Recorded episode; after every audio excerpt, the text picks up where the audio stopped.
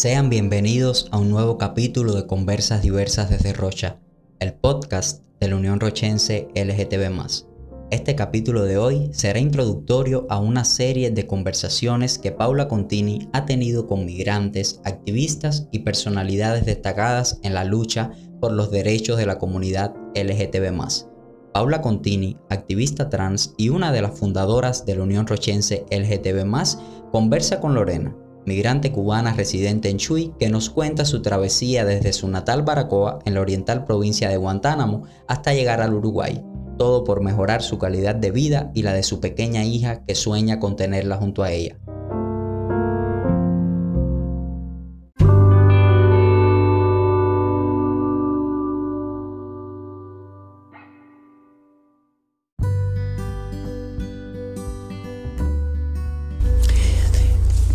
Soy Paula Contini. En el día de hoy estoy entrevistando a, Lorena, acá en la ciudad de Chuy. Y bueno, vamos a, empezar, Lorena, primero agradecerte por, por concedernos en, la entrevista eh, en nombre de la, Unión Rochense LGBT. Y vamos a, más que una entrevista, es como una, una charla eh, y una reunión. Quiero que me cuentes cómo era tu vida en Cuba. Bueno, mi vida en Cuba te contaré que yo soy licenciada en estudios socioculturales y técnica media en bibliotecología y técnicas documentarias.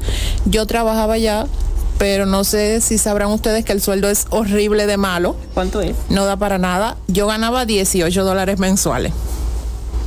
Tenía una hija que comprarle tengo una hija, que cuando ese tiempo era chiquitica, acababa de nacer y tenía que comprarle paquete de pañales desechables en 3 y 14 dólares toallita húmeda de 1.50 a 3 dólares.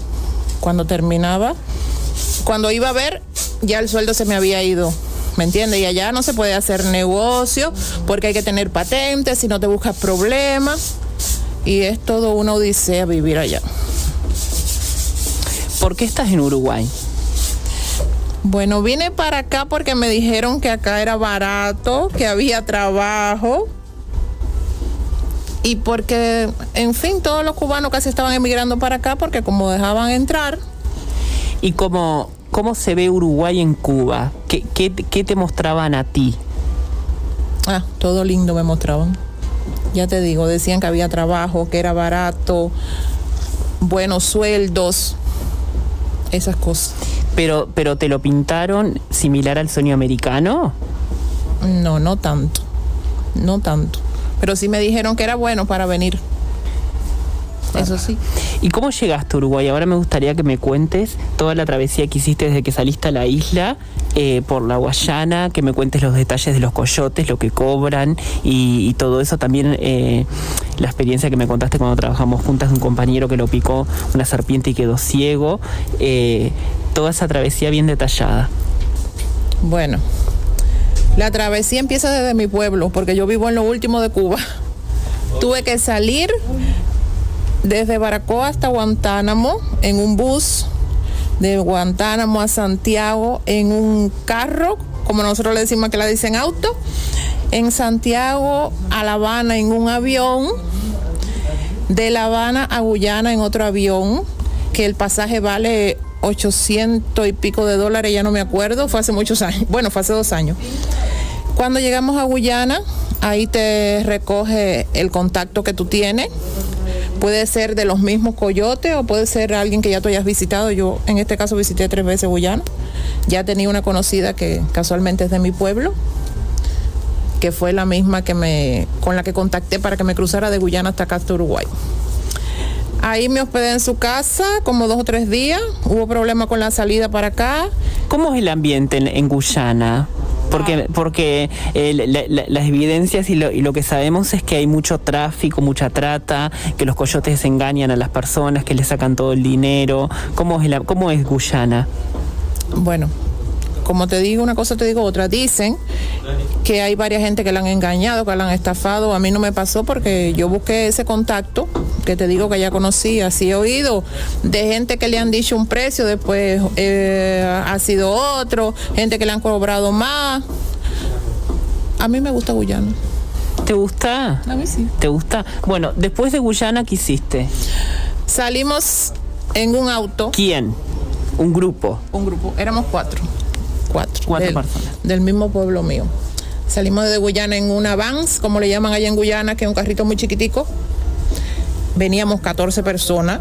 Los demás eran de otros países. No me acuerdo, habían latinos, pero no me acuerdo bien de dónde. Cruzamos por la selva guyanesa, 20 horas. El carro aquel se atascaba porque ahí llueve y es un problema. La carretera es un poco complicada en algunas partes. Hasta tuvimos un accidente llegando a Leten. Me acuerdo, pero gracias a Dios no venía un niño. No le pasó nada a nadie. Fue leve. Cuando llegamos a la frontera de Guyana con Brasil, creo que se llama Bonfim, no me acuerdo bien. Ahí nos bajamos de ese carro y cogimos otro que para pasar nos dijeron agáchense y ni hablen para entrar a la frontera. Ahí entramos y llegamos a la Policía Federal de Brasil, Sí. que ahí es donde nos ponen el cuño que permite que uno ande libremente por Brasil. Ok. Después de salir de ahí fuimos hasta Boavista en un taxi. En Boavista estuvimos unas cuantas horas en casa de unos cubanos que se dedican a recoger a la gente Ok. y ellos son los que te mandan hasta acá. Hasta acá está Chuy. Claro, todas esas conexiones vienen desde Guyana. Todo es una, Una red. una red, obvio. Es una red. Todo es una red. ¿Y cuáles fueron las mayores dificultades para llegar hasta aquí que recuerdes? Tú me habías contado, por ejemplo, es- esa experiencia horrible de- del, del famoso que quedó ciego, el famoso compañero que Sí. quedó ciego. Pero ese no fue aquí, ese fue en la selva. Ese fue en la otra selva, ¿En cuál? en la de Colombia. Ah, la de Colombia. Sí, pero igual, yo conocí personas que decían que, que habían asaltado, que habían visto cadáveres en el camino, Claro. Esas cosas que en la policía los retenes te piden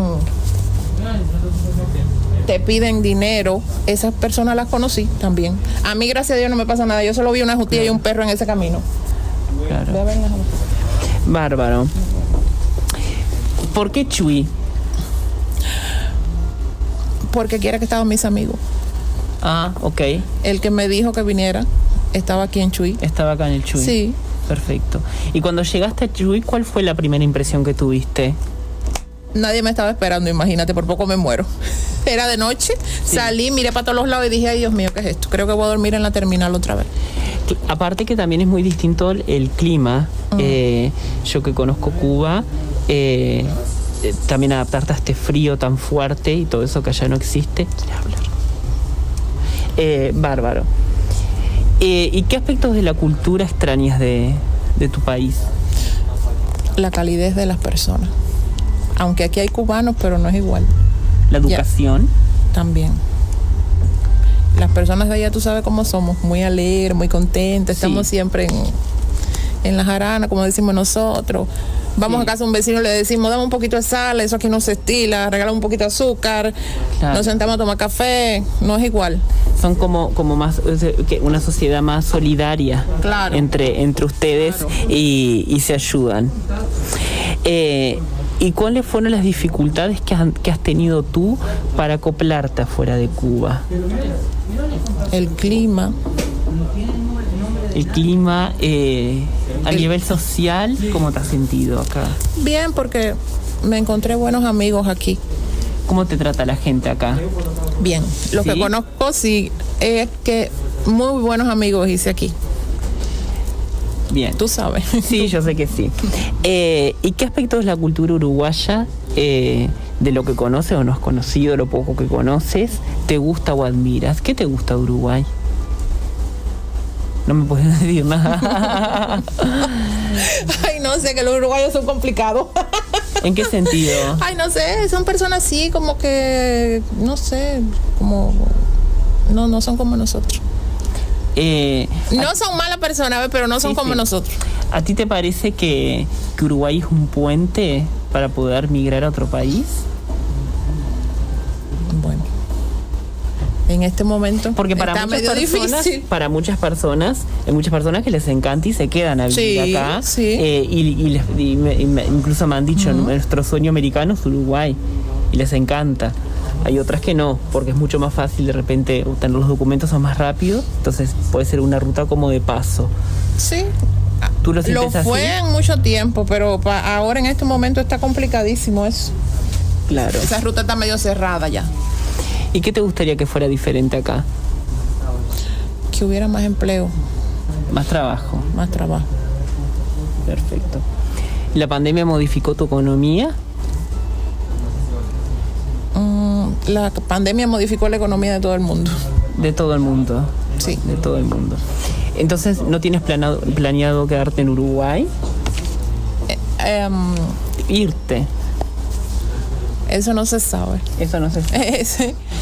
¿En algún momento sentiste en Chuy eh, vulnerados tus derechos? no, ¿No? no, no, no. Y por último, ¿cuáles son tus sueños para el futuro? Tener a mi hija conmigo. ¿Tener a tu hija contigo? Eh, ¿Y qué es lo que se viene ahora? Si quieres compartirlo. Ni sé. No sé. Eso es un No futuro sabes. incierto. Es un futuro incierto. Bárbaro. Bueno, Lorena, te agradezco por la entrevista. Muchas gracias a ti, corazón. Bueno, Tú fuiste una de las personas que a pesar de que conocí poco, me cayó muy, muy bien, porque eres muy buena persona. muchas gracias, tú también lo eres. Eh, y, y